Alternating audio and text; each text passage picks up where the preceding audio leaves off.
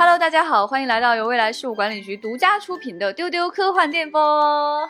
今天是我们的星际茶话室，今天要跟大家聊聊，在过去的这个假期，我们都干了点啥，吃了点啥，看了点啥，见了点什么样的人。嗯，我是今天的主持人，未来事务管理局的局长，跟我一起来浪的有小浪浪。大家好，我是李伯琛，A K A 小浪花，浪浪浪浪浪。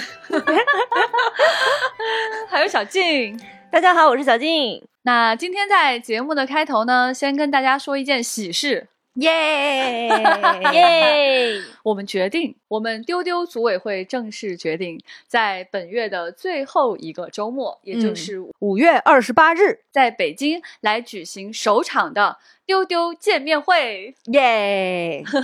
希望各位丢丢的朋友们都空出时间来，在这一天到北京来见我们哈。嗯，我们到时候会跟大家准备非常丰富的活动，跟我们一起来玩。嗯，那具体的时间和内容呢？大家可以关注后续的节目以及不存在公众号和未来局科幻办微博的通知。嗯嗯，说起出门和不出门呢，在过去的这个假期，小浪花都做什么了嘞？是这样的，我连续五天都运动了，然后还补了三颗牙，打了两次拳，以及看了一部和拳击有关的电影。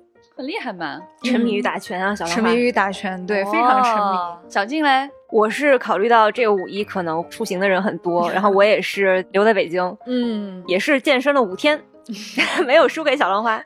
然后剩下的时间呢，就是在家里边看看剧，看了一部很好的电视剧叫《漫长的季节》，嗯嗯，然后出去参加北影节看了个电影，然后逛了逛书店。啊，好丰富的生活。那我在过去这个假期呢，因为刚刚好去成都出差，我就就地过节。对我跟老菊一起去出差，然后把它放在那里过节。我就趁五一之前飞了回来。对，事情是这样的。其实我本来也是想说，要不要我也去一些景点看一看呢？然后走到了景点门口，发现哇，好多人啊！我先走了。我真的是去四川省来了一个吃吃吃之旅，每天就是琢磨吃什么。在大家努力健身的时候，我在努力的长胖。等一下跟大家好好分享一下我吃的这些东西到底有多好吃，以及我跟谁在一起吃饭。嗯嗯，很期待。那我们现在来先听一听打拳这件事吧。其实我真的很好奇啊，因为打拳听起来是一个非常厉害的事情。嗯，而且小浪花最近身体真的是有变好，因为我在我跟小浪花一起出差那天呢，我拿了一个很大的行李箱嘛，然后韩老师就很热心，我帮你们拿，帮你们拿。他一拿起来就。嗯，好重，真的应了一声，嗯，好重。然后小浪花冲上去，一把拽了过来，就扔在地上，就是感觉他就是非常力大无穷。当然也没有那么力大无穷，因为韩老师 大家都知道他身体不是特别好。我觉得他那一瞬间真的好弱小，好可爱啊！我现在觉得李步琛能把韩老师举起来，我我也觉得我可以。韩老师追在他后面问啊，怎么那么厉害？我说他有打拳，韩老师就追着问啊，打什么拳？我。本来是练的自由搏击啊，已经练了快两年了。然后最近因为拳馆来了一位泰国的姐姐，一个打拳很多年也打过很久职业比赛的新的教练。然后我之前那个教练就说，要不你就跟他练一练。然后我现在的课程就是练一节自由搏击，练一节泰拳，觉得。全路就打开了，现在是乱拳打死老师傅的这么一个状态，好可怕。对，而且我跟我的教练交流，我就说其实这样很好，因为如果你真的在实际遇到对战这个情况下，你并不能预判你的对手是什么样的套路，他是一个什么样的人，所以你跟各种不一样的人打的话，会让你自己也变得更丰富吧？对。哦。哦，哎，那也就是说，你打你的泰拳，别人有可能就是乱拳。对，所以那真的是能招架的吗？嗯，不好说，因为我从来没有真的和谁打过架。对，那刚才小浪花向我那个认真展示了他身上各种淤青，我挺好奇的，不是在拳馆里面跟老师学吗？怎么会淤青呢？对，因为就算你是打手把，就是打靶子的话。你真正出拳的力度是很大的，这样的话，那个力道作用在你自己的身体上也是会给你造成伤害的。所以你能看到我的手上和腿上有各种淤青，哪怕是我踢别人，我的腿也是会淤青的。哦，原来如此。对，啊，那为什么会想学打拳呢？打拳带来什么样的精神冲击？其实我一直都很喜欢拳击，就是以前在成都的时候也短暂的练过一阵儿泰拳，我觉得很奇妙，因为我们生活里面所有的教育和我们受到的这种规训啊，都告诉我们要克制，嗯啊，要更。礼貌一些，但是很少有一个什么样的课或者什么样的动作教你怎么样去迎击，嗯就是主动的出击是一种什么样的感觉。哦，对，所以我就一直很想要打拳，而且就是越打，其实你越能感觉到它其实并不是一种对战，或者是一种要一定要打赢别人的什么样的感觉，就是你逐步逐步的在感受这个力量和你的这个攻击力之间的一个变化吧。好有趣。那你学了打拳之后，你去看那些对打的科幻片，会不会更有感觉？嗯、会很有感觉。这个就说到我要隆重的推荐我 打完拳之后看的这部电影了。以前我也看过一些就是跟拳击有关的作品，但是我这一次打完拳之后的晚上，我回家就是一个人默默的看完了一部叫《惠子凝视》的日本电影。我觉得我的观影体验可能跟没有这种拳击经验的人会不太一样。不一样在哪里？你就算坐在那里没有动，你也觉得你的灵魂是跟着他在出拳的。哇哦，对，听起来好厉害哦！好厉害！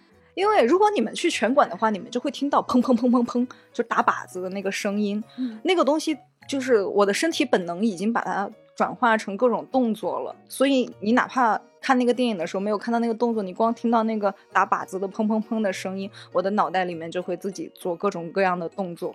哦，那这部电影特别在什么地方？嗯，这个电影非常非常好看我，的天啊，不看娜后悔。这个表情跟动作，哦哟，她很特别，因为主人公这个女生，她的名字就叫惠子，她是一个天生有听力障碍的女孩。然后她平时在一个酒店做清洁整理的工作，每天下班了之后就去拳馆练拳击。然后在这个过程中，她自己非常投入。她每天除了要去练拳击以外，还会自己跑步十公里，然后每天写日记记录自己练习了什么。然后这家拳馆是日本历史最悠久的一家拳馆。但是很可惜的是，它整个故事是发生在疫情期间的。就随着这个疫情的影响，然后这个拳馆的会员也在逐渐的减少，拳馆的会长身体也不好了，这个拳馆就要在这个疫情中关闭了。但是在这个过程中呢，惠子因为他以前他这个听力障碍影响，他就不能去打一些。他在以前在别的拳馆的时候，他没有办法去打训练赛，别人也不鼓励他去做比赛这样的动作。但是这家拳馆的会长和教练就对他很好，就一直帮他报名去参加比赛。他第一次打比赛就胜利了。这个时候呢，就有记者来采访这个拳馆的会长，就说：“你认为他是什么原因想要去学拳击的？”然后那个会长就说。他说，惠子在中学的时候，因为他听不见就被霸凌，然后后来他就开始打架，成为一个问题学生。但是我并不认为这是他打拳击的原因，因为人在打拳的过程中，脑子里面是什么都不想的。我觉得这是会长对于拳击的一种理解啊。但是惠子自己工作的酒店也有一个会手语的姐姐，她就很赞赏惠子，她就说：“你真厉害，我看你打比赛了，你赢了，而且你打完比赛之后，第二天就来上班了。”然后就。各种用手语跟他交流，然后那个姐姐就问他说：“你为什么打拳击呢？”惠子说：“悄悄告诉你，不要告诉别人，是为了发泄工作的压力。” 所以小浪花是去发泄工作的压力吗？其实没有，我觉得就是因为什么都不想，就是为了这个什么都不想。你在打击的过程中，但凡你脑子里边想了一点别的什么事情的话，你的身体的节奏就跟不上了。哦，嗯。哎，好有意思，非常非常有意思。当然，这个电影不止于此啊，我觉得大家有兴趣可以去看。我觉得这个电影里面描述的拳击更接近于我心目中理解的拳击，因为在这个里面，惠子体现出来的并不是一种强壮、有力量、很利索、很快速的一种状态。嗯，他就是看着有一点吃力，然后他身材也矮矮小小的，但是他就是不停的训练，不停的愿意去参加比赛。然后他以他自己能够面对的一种状态去参与各种各样的，无论是工作还是运动，就觉得很动人。嗯，哦，啊，我觉得好有趣，第一次感受到说，就是打拳其实是一个可以多元化去诠释的事情，每个人可以对他的理解不一样。而且我觉得这个感觉就很小浪花，小浪花就是一直很战斗系，他喜欢的小偶像也是战斗系的。他当年带我去看他喜欢的小偶像的时候，我觉得他的小偶像也是冲在前面跟大家一起说战斗吧那种感觉的人。我觉得这个片子很不一样，它不是那种很传统的运动番，它不热血，这反而是我觉得更贴近真实生活中的一种状态。嗯，有意思。那么小静在运动的时候是选了什么样的运动呢？我其实是一个非常不喜欢运动的人。因为我也是从小就讨厌体育课，就是我所有的科目里边最讨厌的就是体育课，体育也从来都没有及格过。嗯，然后每次那个非常的共情你，每次体育课被语文老师或者数学老师占的时候，我就心里特别的高兴的那种小孩儿。其他人可能跟你想法不太一样。对，然后我长大了以后就觉得还是得运动一下，就是我运动的动机特别的简单，其实就是为了让自己更健康。不要老是生病，所以我就很多年前就开始健身。但是就是疫情期间，你就没有办法出去嘛，只能在家里边做一些简单的运动，然后打打健身环什么的。所以疫情结束之后，我一看我的体脂就已经到了百分之二十八，我就觉得啊，天哪，不行，得再再运动起来了。然后我就发现现在有一个特别好的健身房，就是它是二十四小时，而且是可以就是月付费的。嗯，就是你开始健身的话，你会总觉得就是动不动就是季付或者是年付的话，你就很难开始。嗯，而且很多那健身房就是总是推荐你说需要找一个教练啊什么的，让这种社恐人就 有很大的心理压力。然后我一个朋友就推荐我说，就是那个乐客健身嘛，这个的话你就直接自己去，而且是二十四小时的，什么时候去你都可以。然后我就试了一个月，就发现哎，这个挺好的。然后我就觉得健身这个东西吧。它其实是一个特别正向反馈，能够让你很容易深陷其中的一个东西 啊！就哪怕像我这种弱鸡，就是你只要练，你就会变好。它是一个特别特别，你付出多少就能够得到多少的一个东西。就世界上这样的事情是很少的。嗯，有意思。对。但是呢，我这个人呢，就是因为我从小就身体不好嘛，所以我的这个反应能力就不太行，然后身体又很僵硬。所以，我虽然很羡慕小浪花这种可以打拳的人，但是我很难去选择这种对抗性或者是竞技性的体育。嗯，因为我在场上总是会担心我给别人添麻烦。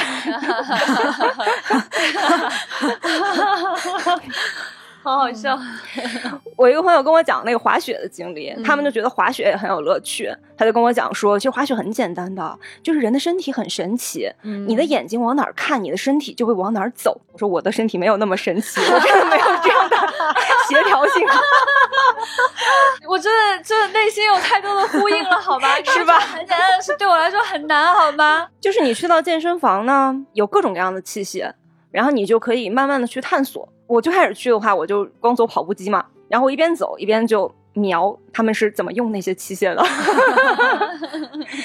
然后慢慢的社恐的话去学习，就是我又不想问，我又不想找教练，但是我又有点想知道怎么办，就好像那个就是五郎一个人到了饭馆里，然后偷偷瞄隔壁桌在吃什么。啊，对对对对对对，吃什么？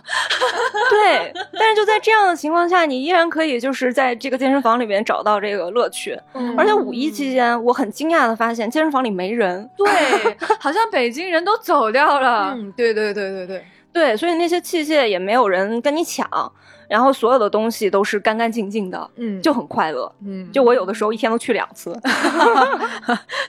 太快乐了，嗯，一个没有人的设施完备的，什么都富裕出来的北京。嗯，社恐友好健身房啊，是声明一下，我们没有收刚才那个健身房的任何的赞助和植入啊。如果有任何的，无论是健身房也好啊，拳击馆也好，有运动装备也好，什么样的品牌，如果想要找丢丢合作的话，请大家拉到文稿最末尾有我们的商务合作邮箱，你可以给我们发送合作需求。和我们建立联系，嗯，好丝滑，厉害，好厉害。对，我们也可以跟运动系列的任何的产品合作嘛。是的，是的，是的，是的，我们出门也不出门都可以。是的，是的，是的。李不成把我放在成都之后呢，把你放在成都，放在这里。对对对，我就想说，哎，一直都有一些传说中的地方很想去吃，嗯啊，像自贡啦、宜宾啦这些名字，对吧？就是在地图上你可能不是一下能够指出它的位置，但是在脑海当中总是回荡着一些跟它有关系的食物，比如说自贡的兔子啊，嗯宜宾的燃面啊，什么嗯什么的。然后呢，我就想到说，哎，何西老师不是在自贡吗？。对，所以当时在开这个新闻发布会的时候，我就当场约了何西老师，我去找你吃东西啊。何小老师说可以可以，我说会不会给你添麻烦啊？他说你来是不麻烦的，不麻烦的。啊，对，这个新闻发布会是成都世界科幻大会的新闻发布会啊，在如此重要的一个场合，这俩人在那儿约去自贡吃啥？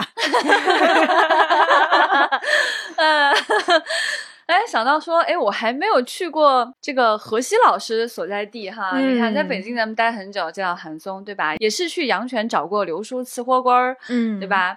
然后呢，所以这次就想说，哎，跟何西老师吃点什么。然后何老师呢，就带我去吃了两家店，嗯一家叫做辣婆婆。她说你不要看它开在这个自贡的这个商圈里面，就是嗯那个真的是大商场，就是那种嗯商场集群的感觉，一家一家一家一家的，中间还甚至有一个大舞台，有人在那边表演节目。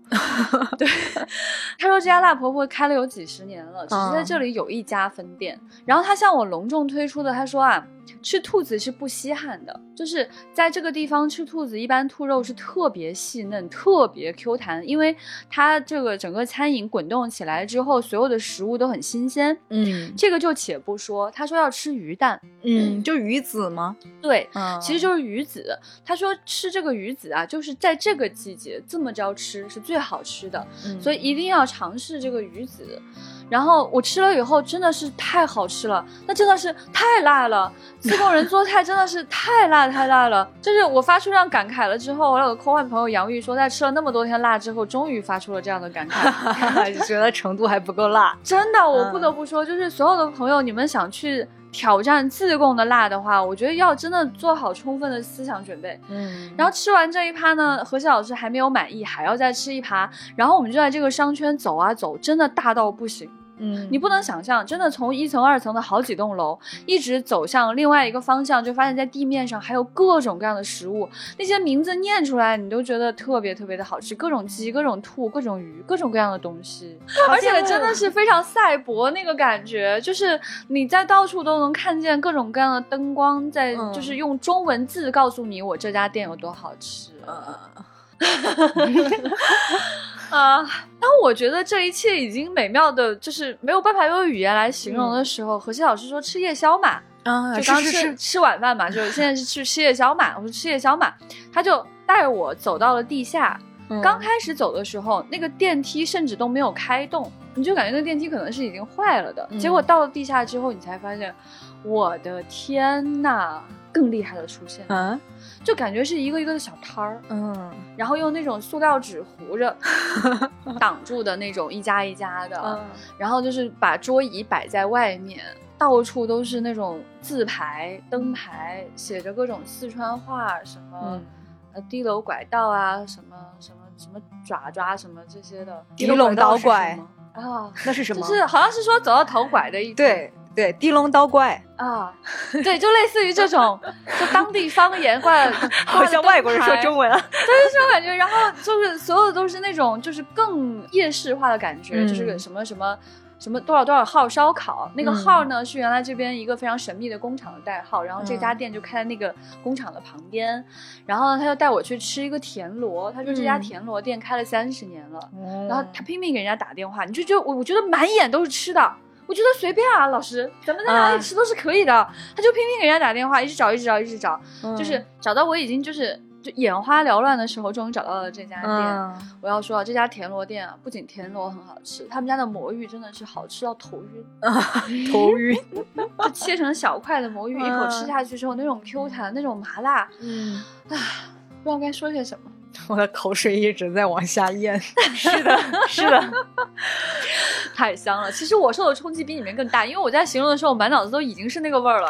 唉唉，要是可以把这段记忆掏出来复制给大家就好了。太好了，丢丢快共快电波享一下。就丢给大家，然后大家就在脑子里接收到了我吃到的味道。我的天啊！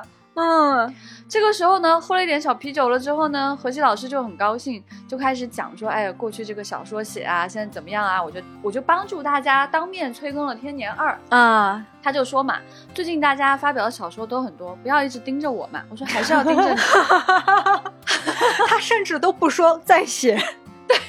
不要盯着我嘛。我说肯定盯着你嘛。然后他就说，其实啊，我写完了，不太满意。哦啊，所以其实已经是写完了的。哎，欢迎大家找机会跟他催更哈。嗯那么，呃我们就聊起来说，过去这个写小说的那种氛围哈。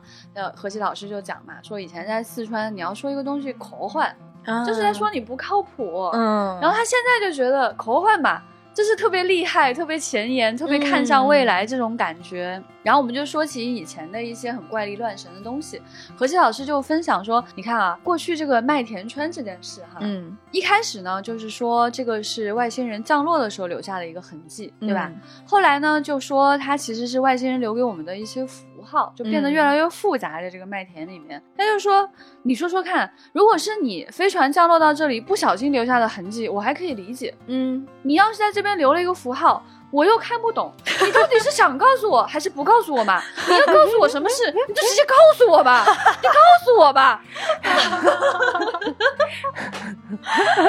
谜语人最讨厌了。谜语人最讨厌了。对啊，你就想一个已经拥有了超远距离呃星际航行的文明，它都降落在地球上了，来都来了，留个言却让你看不懂。你直接说嘛。对呀、就何老师当时，你知道他语速又特别快，但是你告诉我嘛，你直接告诉我嘛。好有道理。哎，何老师太可爱了，实在是太好笑了。笑的脑壳晕。吃完这一趴之后呢，我受到了一些正面的鼓舞，我就想说，跟小静那种感受是一样的。嗯吃东西这种事呢，也是这么直接，你吃什么就快乐什么。啊，对啊、都是正反馈。世界上这种事是很少见的。就是，而且因为不是在所有地方吃东西都是正反馈啊。比如说，局长一边在四川玩儿，然后他每天就在群里面发吃的给我们看。我看完之后，我就想啊，我今天也要点一个川菜吃，但是我得到的并不都是正反馈啊。好饿呀！我现在真真实的饿了。为了加剧这个正反馈呢，我就驱车来到了宜宾。啊，崩溃，大崩溃。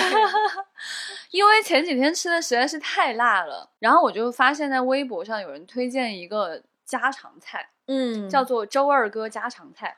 他名字也太家常了吧？非常家常，而且呢，它那个位置呢就在一大堆那种就是家属楼中间，嗯。然后呢，在那个空地上呢支了几个座位在那边吃，然后它所有的菜呢都是预制菜，你点了之后夸夸就上了，特别快，嗯。那种家常的感觉有多好啊！真的是所有菜都不辣，哦。哎，我点的有一个苦笋汤，有一个蒜泥白肉，哦。哎，还有一个炝炒空心菜，哎。他们叫腾腾菜嘛，哎，对对对，而且这种家常的感觉有多美妙呢？就是你吃下去之后呢，你觉得回味很好，还想再吃一口。更美妙的是呢，在周围呢，就是有很多邻里邻居的在一起聊天，嗯还带着自己的小狗。那小狗呢，跟人一样呢，都坐在座位上，好来参与这个聊天的过程。那周围呢，就是还停着很多这种呃小摩托车，摩托车嗯下面呢还有一只灰色的猫，好像是修车师傅，啊，一直在修。为什么猫在修车，狗上桌吃饭了不知？道，感觉它有点困，修到一半又睡觉了。嗯 可能是修不好了吧。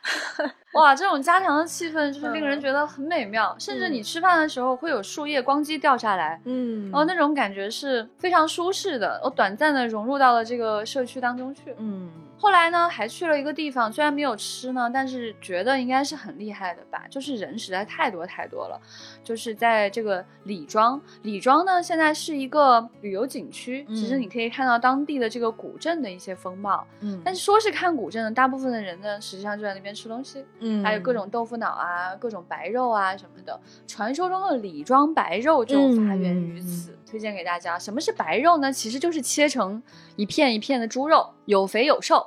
然后这个上面呢，就是有很多的蒜，还有各种各样的调味。啊，如果它这个调味足够好呢，你用这个白肉卷着这个调料一口气吃下去，唉，就是说扶墙啊，我的嘴里都有味道了，啊，我的天！啊，好饿呀！这一趴太饿了。整个这个观赏的过程呢，其实我真的没有去什么旅游景区，一路上都是在找各种吃的东西。而且有的时候呢，你会看到在这种燃面摊儿，这个老板他调那个燃面调料的时候，那种自在跟那种音乐感。嗯什么是音乐感啊？就是他在调每一种调料的时候，都小心翼翼的，哎，到底是一勺还是半勺还是四分之三嗯勺？然后放进去之后呢，让它形成了一种非常有韵味的这种摆盘。嗯然后，哎，整个这个调下来的这个过程非常的优雅。当它这盘面递到你面前的时候，你真是觉得太美妙了，朋友们。四川之旅真的非常值得去，嗯大家不要被这个呃景区的这种人山人海、人人人人的这种场面吓到。嗯在整个城市当中，还是有很多很多没有什么太多的人，但是好吃的不得了的这些地方。嗯，老菊刚才说了一个吃法，我觉得就很地道，就是你去那种社区。居民楼的附近，就是在四川、在重庆都会有，就是只要有人住的地方，它附近一定是各种生活设施啊，各种吃的、玩的都有的。你就嗯去随便一个有人住的地方，你就找那种院儿门口啊，有有些甚至就哎在院儿里面，你就找那种吃就行了，就不一定要去那种排大队的地方。嗯，对，而且呢，你要是去这些地方吃饭，你在大众点评上搜，不能搜那种五星的星店，要搜那种只有四星多点儿。对，大家说它环境很差，但是收录时间超过十年的这种店铺，对对对保证好吃的要死。是的，是的，是的。这就是我的美食秘籍了。好的，说到这个吃东西啊，李不琛就一直说他又去补牙了。啊，对，唉，长叹一口气。好惨啊！因为其实按理说应该，比如每半年都去洗一次牙，然后尤其是之前做过治疗的，应该去复查一下。但是我之前应该有一年多没有再去看过牙医。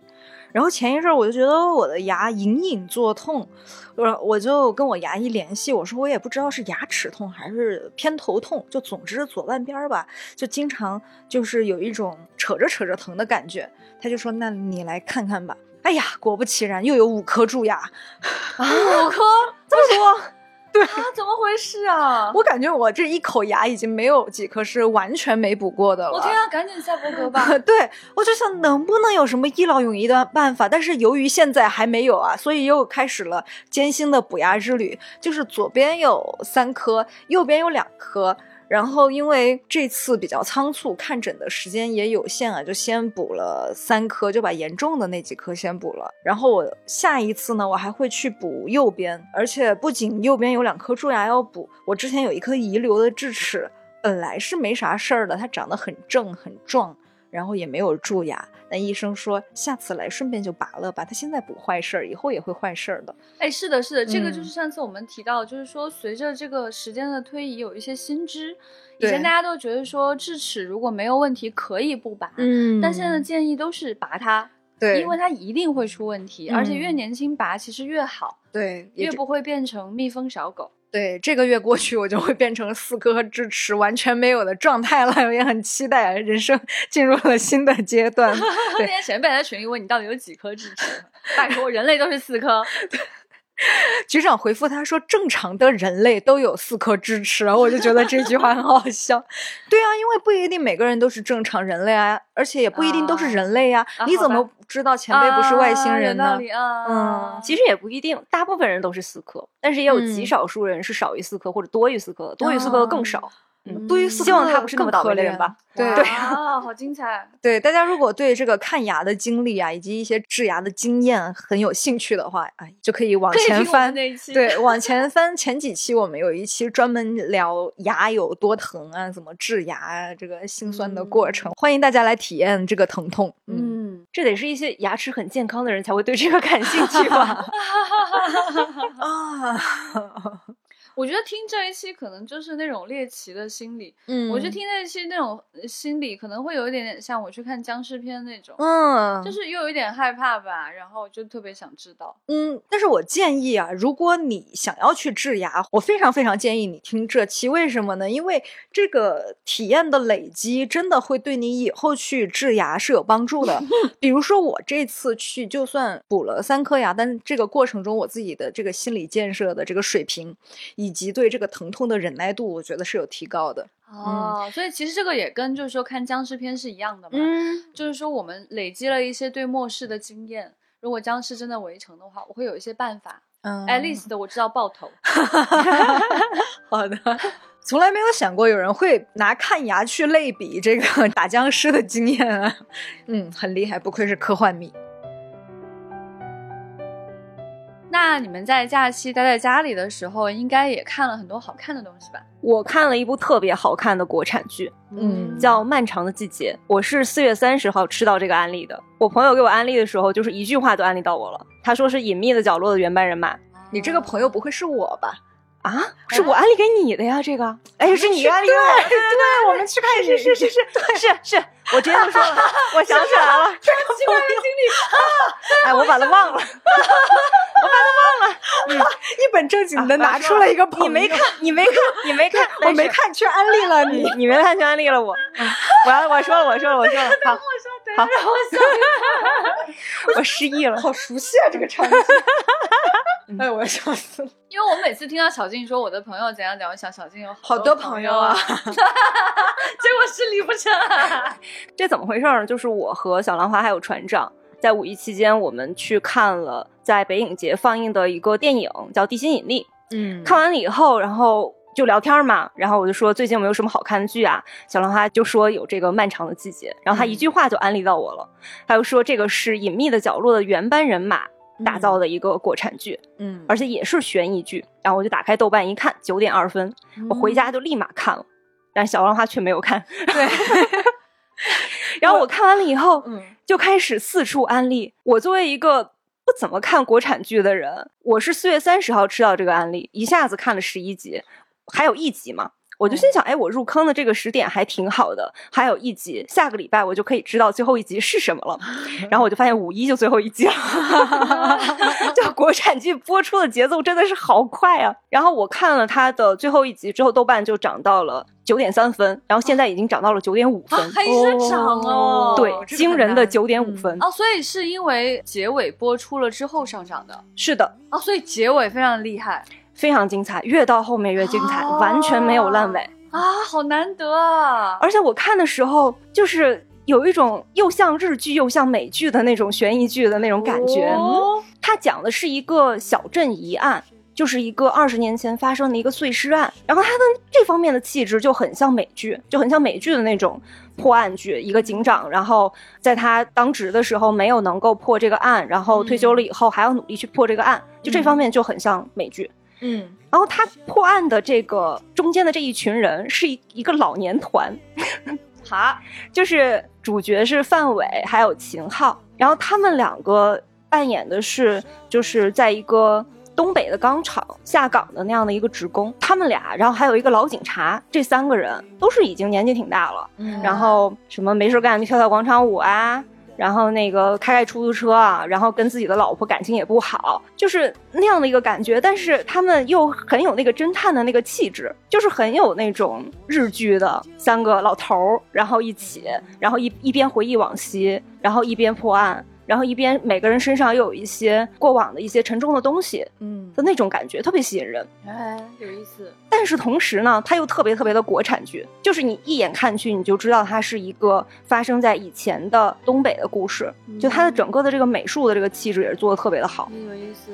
所以我就是一打开就收不住了，哇，一天就把它看完了。哎，我有被安利到哎，我现在心好痒痒，好想看。对是在腾讯上，我就是看了介绍之后，我觉得小静肯定会喜欢，我就推荐给她了。果不其然，她很喜欢，但是我还没看。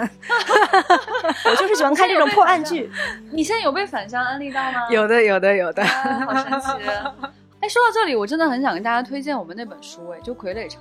哦哎，它也是对对对。在这个发生在东北的故事。对，对对，很推荐大家去看赵磊写的一个长篇小说，叫《傀儡城之荆轲刺秦》。嗯它其实讲的就是在就是下一次工业革命兴起，但是又衰落了之后，嗯在东北发生的一些侦探的故事。嗯。嗯，对对，所以这些故事真的也非常的科幻，而且是在嗯老工业城区，对对，非常的中国，嗯，哎，也非常的未来感，很有对意思，而且是侦探故事哦。对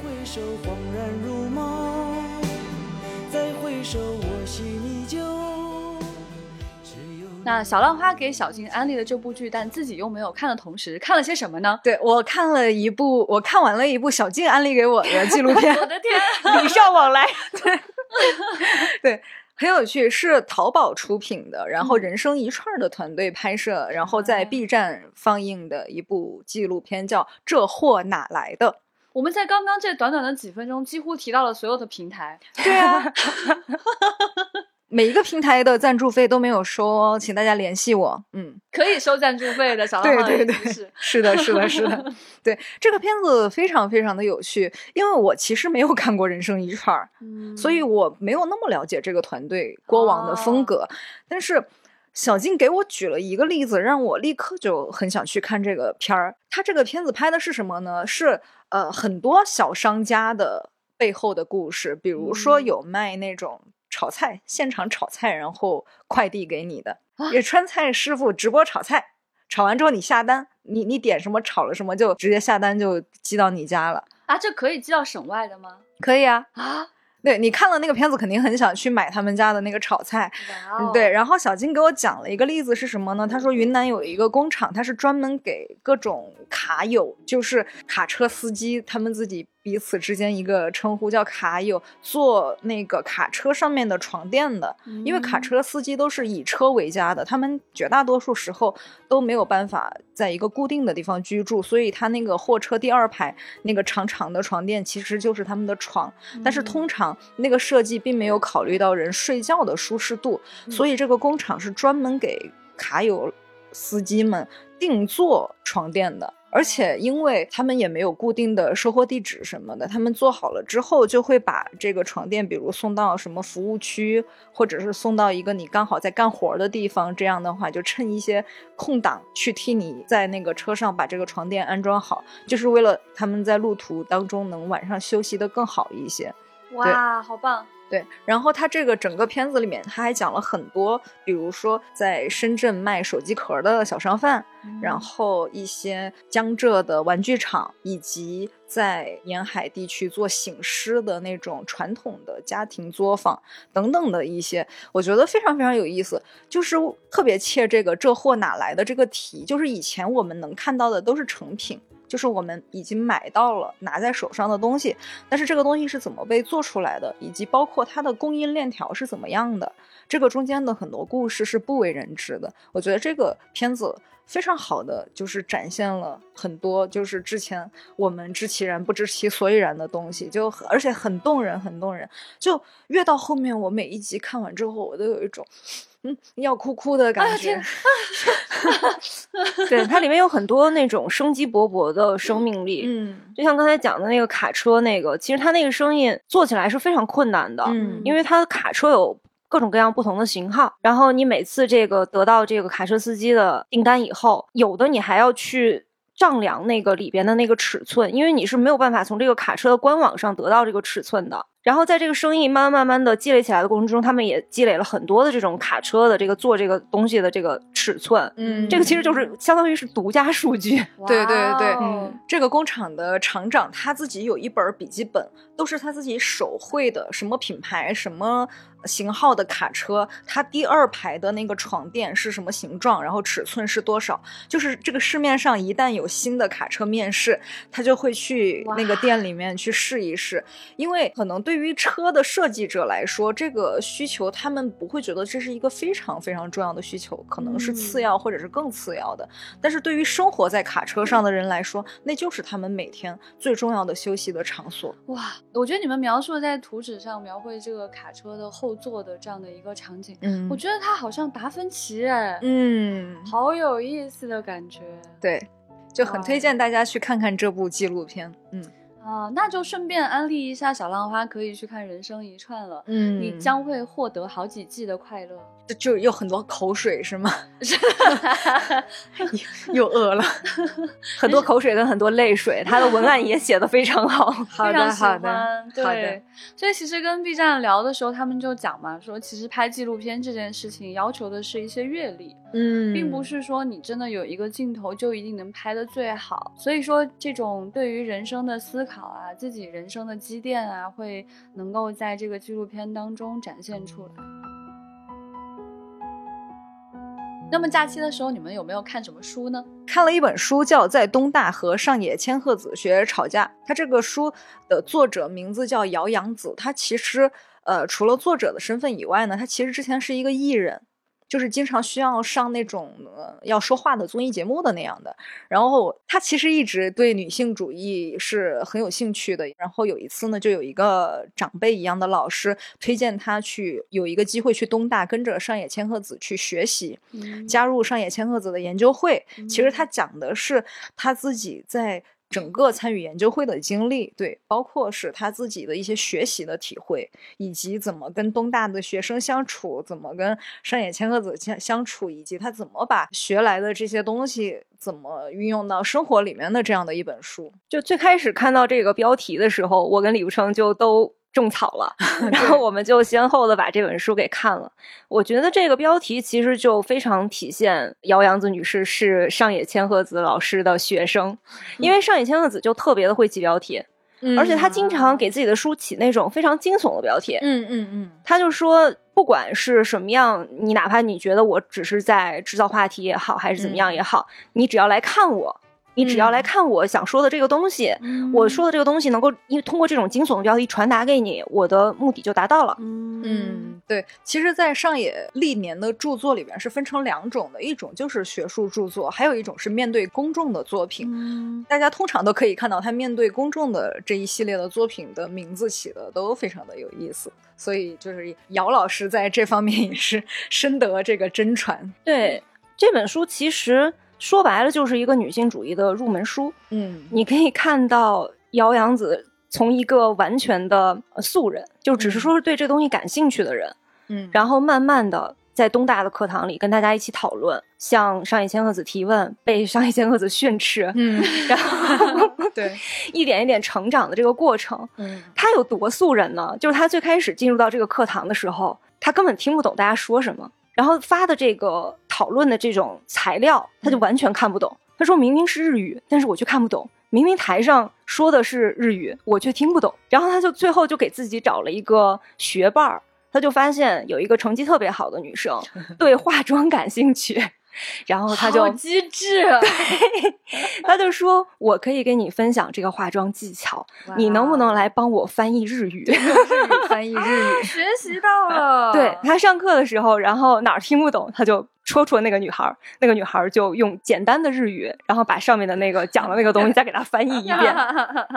但到后面他成长起来的时候，他就开始很惊喜。他就是说，原来我渐渐的发现，看学术论文也是可以让人感动的，嗯，就是像艺术和体育一样，就是学术那种思想的碰撞也可以让人感动。嗯就是他在东大学习之后，他就说以前我看不到的东西，我也可以清晰可见了。嗯别人不给我看的东西，我现在也能够靠自己看得一清二楚了。然后他就讲说，就像人会邀请朋友、爱人去观看比赛和演出一样，就是我们也可以去分享学术带来的感动。嗯啊，真好，说的真好。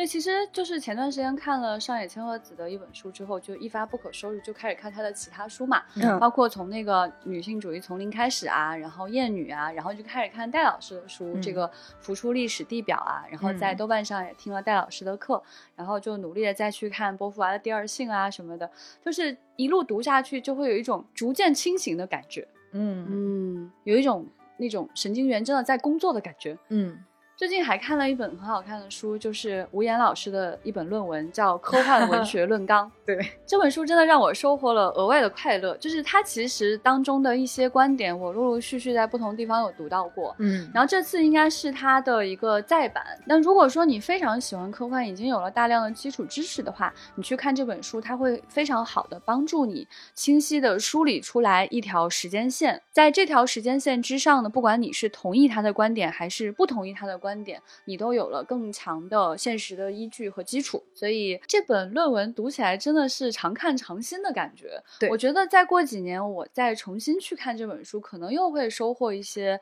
新的感受。嗯，所以也非常推荐大家在假期的时间去阅读一些学术类的书籍，嗯，真的。会获得更多的快乐。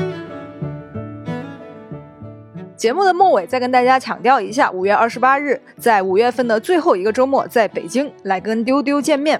真的是在现实当中的 三次元的见面。嗯，欢迎大家加我们接待员的微信 f a a 零五零四进群聊天，关注我们所有的新动向、新信息。嗯，也欢迎大家关注我们的微博“未来事务管理局”、“未来局科幻办”，还有我们的微信公众号“不存在”和“不存在科幻”啊，有活动会通知大家的。那今天的节目就是这样，谢谢大家，拜拜。拜拜，丢丢丢丢丢丢丢丢。三体引力之外沉浸式科幻体验已经开票啦！体验地点是上海西岸凤巢 AI Plaza，在全平台搜索“引力之外”即可购票。更多的空间解析、玩法亮点和购票链接，请关注未来局科幻办微博和丢丢科幻电波的节目，不错过任何登舰信息。